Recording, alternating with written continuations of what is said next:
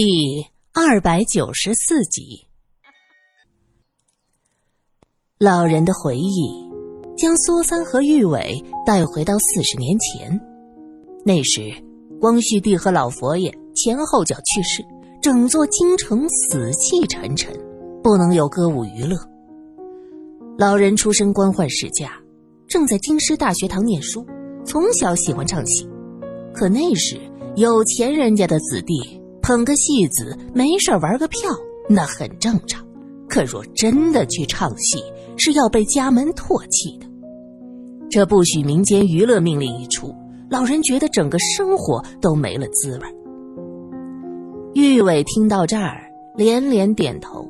他们家也都喜欢唱戏，兄弟姐妹闲着没事儿，自己在花园的湖边拉着胡琴，敲着梆子就能开唱。这外人看到。只会道一声风雅，真是有文化底蕴的人家就是不一样。可是他三哥呢，后来真的跑去唱戏，被他祖父差点打死。七爷还唱戏呢，我就不能。三哥挨了几鞭子，不服气，兀自嘴硬。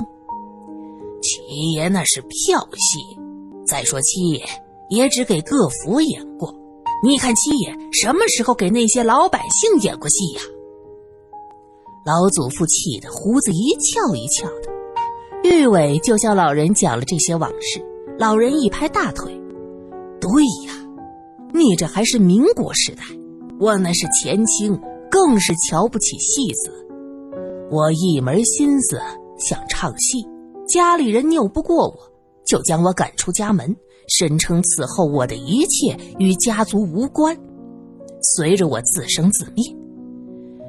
我的那个家庭啊，在北边势力很大，这北边我是待不下去了，就来到南京，给自己取了个艺名叫玉麒麟。苏三看着黎黑消瘦的老人，心想他过去的艺名叫玉麒麟。这玉想必是相貌生得好，麒麟俩字儿大概是因为他演武生戏。果然，老人笑了。二位，也许现在觉得这玉麒麟不适合我这老朽，可四十多年前我风光着呢，相貌不错，武术底子也好，那在这上海和南京是红火了一段。也就在那时，我重新拜师，投到了一个出名的戏班子名下。常连一比我早入门，就做了我的师兄。师兄和师弟，一个长旦角儿，一个是武生，一个柔媚，一个英武，在一起久了，情愫暗生。师兄常连一从小在戏班子里长大，吃了很多苦，很羡慕读书人。师弟玉麒麟从小家境优越，又是个读书人，因为执着于唱戏被赶出家门。常连一对这个新入门的师弟心生好感，日常多有照顾。此时的常连一已经是有名的旦角，可玉麒麟才刚刚起步。平时两个人合作，也多亏着常连一照顾，玉麒麟名声日显。对师兄常连一的感情也就越来越深了。你们没法理解，这两个男人怎么可能有什么呃儿女私情？唉，但是当时啊，我真的喜欢师兄，师兄也喜欢我，我俩当时还同居在一起。苏三和玉伟互相看看。苏三点点头说：“老人家，你继续讲吧。那常连一是怎么失踪的？”苏三过去看过古代文人笔记小说，知道一些戏班子中常常有这样虚鸾假凤的事儿。此刻也不想多问其中的故事，免得老人尴尬。老人叹了口气：“我记得很清楚，那一天。”是师兄到李家去唱堂会，哦，这李家是城中最有名的盐商，家财万贯，官府又有人关照。师兄本不想去，他私下和我说过，那李家老爷是喜欢玩兔子的。我们是戏子，可不是那种低三下四、靠给人做相公混饭吃的。我们靠的是自己的本事。老人说到这儿，眼睛放光，黑瘦的脸上也有了神采。师兄也有些功夫在身上，我当时并不很担心，就让他去了。可哪里想到，他从此是一去不回。我到李家找过，被李家下人打出来，我急得没办法，又找班主，班主却嘲笑我说师兄嫌我穷，又被赶出家门没出息，怕是跟着有权有势的人跑了。后来我到官府告李家谋害我师兄，可官府不接我的状纸。老人说到这儿，眼泪流了下来。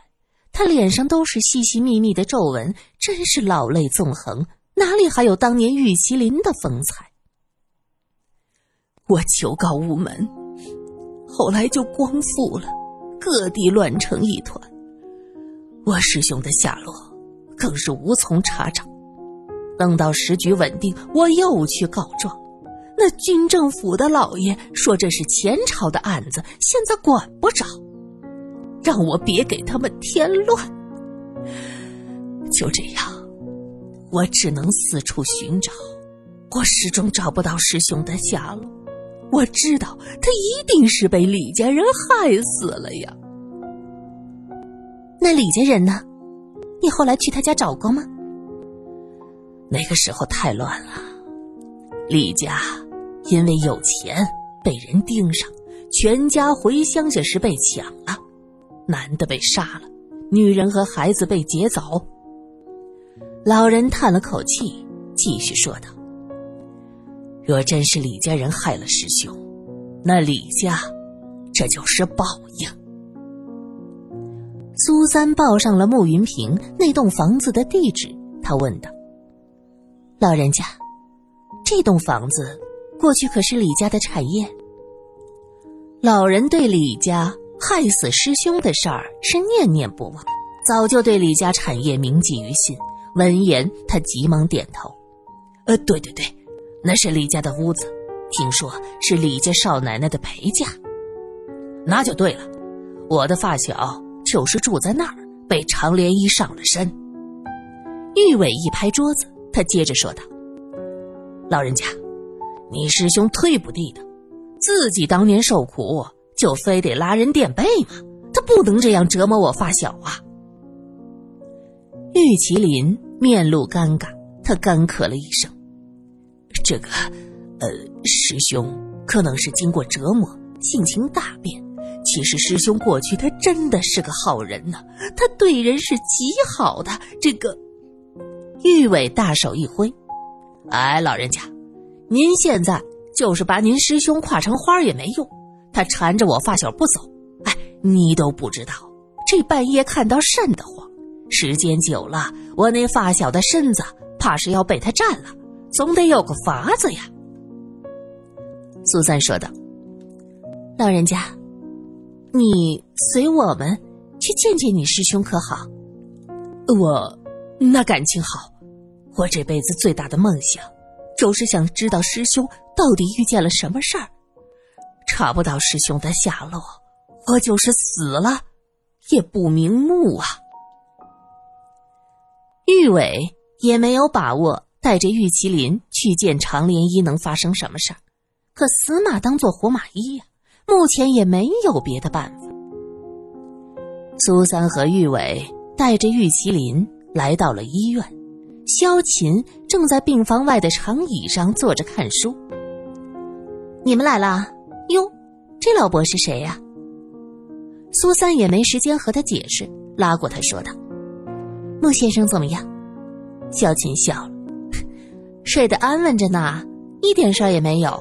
这大半天了都没出声。”推开门走进去，只见穆云平从头到脚藏在被子里。玉伟笑道：“这家伙打小睡觉就这样，也不怕闷着。说着上前一把掀开被子，可所有人都愣住了。被子底下根本就没人，而是隔壁床上的两个枕头。慕云平去哪儿了？玉伟急了，一把抓过萧琴：“人呢？让你看着人，你做的什么？”萧琴也急了，脸涨得通红，眼泪都要掉出来。我我不知道呀，我一直在门外，人什么时候走的，我真的不知道。玉伟是真急了，手劲儿大了点。苏三看着萧琴的胳膊被他紧紧的抓着，连忙上去拉开玉伟的手。哎你轻一点快松开他！玉伟眼睛红了，人呢？现在人去哪儿了？可能是醒过来自己跑了。你也知道，他现在身体里有两个人，很多行动都不是自己能控制的。苏三解释，玉麒麟焦急的问着：“那那我师兄去哪儿了？咱们得赶紧找啊！”你师兄？萧琴被他们弄懵了，来不及解释，先找人。大家分头去找。护士小姐，你有没有看见这个病房的病人去哪儿了？苏三看到一个护士路过，他急忙问着。护士看了病房一眼，又看看萧琴，他笑了一下。这位小姐当时去买东西了，病人跟着 Mary 小姐走的呀。于伟气愤的看着萧琴：“你做的好事，守着人怎么能去买东西？”萧琴觉得自己委屈，他解释道：“我饿了呀，我出去买个点心，吃完就回来了，前后也就半个小时，我哪知道这半个小时人就能走呢？Mary 也是的，把人带走也不告诉我一声。”苏三的心里有种不祥的预感，这个 Mary。是从美国回来的，是袁烈的学生，而之前小翠的尸骨就是在袁烈所在的实验室失踪的。那个 Mary 在哪儿？把人带走什么意思？玉伟怒气冲冲就去找 Mary，苏三拉着他：“哎，等一等，这个 Mary 到底什么来头？我总觉得事情没这么简单。你怀疑什么？Mary 是个混血儿，一直在美国长大。”不可能和这边有什么牵扯，可能就是带着穆先生去做检查的。可是小翠的尸骨是在你们美国实验室失踪的，这难道不会和 Mary 有关吗？能有什么关系？大家走到袁烈办公室，敲了敲门进去，袁烈正在看病历，看到几个人进来，玉伟的脸上又带着明显的怒气，他有些不解，他问道：“怎么了？”出什么事儿了，师兄？是你叫 Mary 将穆先生带走的？穆先生？什么穆先生？怎么回事？原来袁烈也是刚到医院，并不清楚穆云平就在医院住院。Mary 将人带走，这是做什么呢？袁烈皱着眉，他在医院宿舍住，你们到宿舍找他。苏三出门时。突然就站住，他回头看向袁烈，问道：“袁医生，Mary 小姐是否也参加了那具白骨的研究工作呢？”袁烈推了一下眼镜，想了想：“啊，前期他的确做了不少的工作。”Mary 的宿舍空无一人，房间很小，里面基本什么东西也没有。苏三打开衣柜，却见里面赫然挂着一件大红色的旗袍，红的触目惊心。苏三指着旗袍说：“Mary 在美国长大，还是个混血儿，怎么对中国文化这么感兴趣？还有，这件旗袍可不是现在的东西，款式很陈旧，是辛亥前的样子。”萧琴也愣住了。不是吧？他从哪儿搞的这么古怪的东西？苏三把旗袍拿下来，一股浓浓的脂粉味儿呛得他差点打了喷嚏。苏三侧开头，避开浓浓的脂粉香，指着这旗袍说道：“哎，这气味，脂粉味儿能把人熏死。不过这么浓的香，有点熟悉。”玉伟吸了吸鼻子，哇，这是够香的。萧琴不解的接过旗袍，抖了一下。奇怪了，Mary 那么洋派的人，怎么会喜欢这些？嗯，脂粉味儿。一直默不作声的玉麒麟试探的说道：“这气味我闻着还行，是早年扬州香粉味儿，现在倒是不大常见了。这里住着的小姐很年轻吗？”苏三啊的叫起来：“我想起来了，这是小翠儿房间的气味。”小翠儿的房间里也有这么浓烈的香粉味儿，一样的。Mary 果然和小翠有关系。